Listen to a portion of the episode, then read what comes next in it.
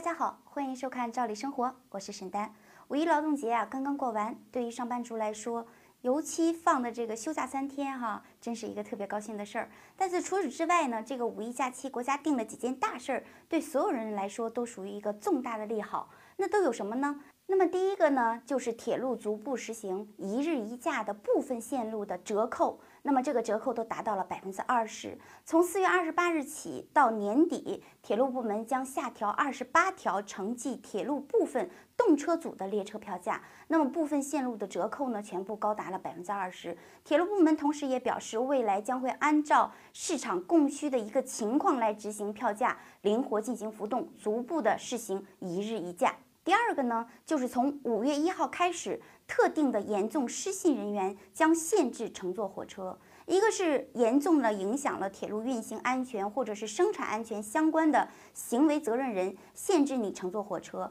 比如说你倒卖车票，然后呢贩卖假票的。或者是冒用优惠的这种身份证件去购买车票乘车的，或者是无票乘车，或者是越站牌乘车且拒不补票的这种行为呢，你以后将不能再乘坐火车。第二个呢是其他领域的严重违法失信行为有关的一个责任人，比如说有履行能力但是拒不履行的重大税收违法案件的一个当事人，在财政性资产管理使用领域中存在着弄虚作假的责任人，这些呢都是在这个范围包括之内。还有最重要的一条就是跟我们现在最相关的哈，是用人单位没有按照相关的规定参加社会保险且拒不整改的。那么应该是为员工缴纳这个社会保险费用且具备缴纳能力的，但是你拒绝给员工进行缴费，那么企业一旦被查出有这样的一个行为，企业的老板或者是负责人就会被列为严重的失信人员。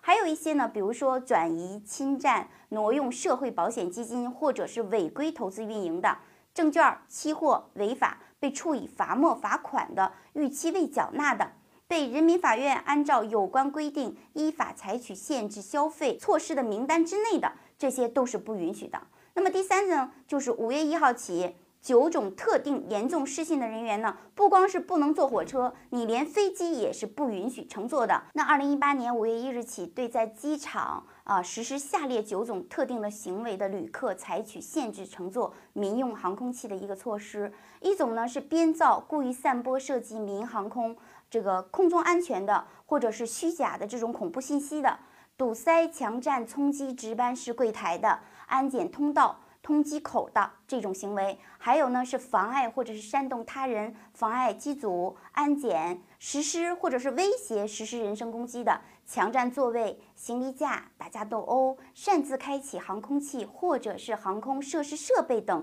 扰乱。这个客航秩序的啊，天气的原因延误了，大闹机场的这些行为以后不会再要发生了。因为如果发生这样的行为，你一定要考虑这种行为为您带来的这些后果。如果是真的受罚，那真的是限制你所有的这种交通出行，不光是火车、飞机，你都不可以坐了啊。那么这些失信人的姓名和身份证号呢，会被我国的铁路和民航系统在售票端锁定。无论他们是去柜台这个窗口，还是通过各种软件在手机上等渠道去买票，系统呢都会显示这个身份证已经被限制买票了。那么法定责任人都被进入了这个名单之内。那么第四个呢，就是快递暂行的一个条。例大家都知道啊，五月一号开始实施的这个条例当中，明确的这个规定了快件收寄的一个规则、投递的规则，细化无法投递的话，无法退回的这种快件的处理的规则和快件损失赔偿的相关的一些规则和条款哈。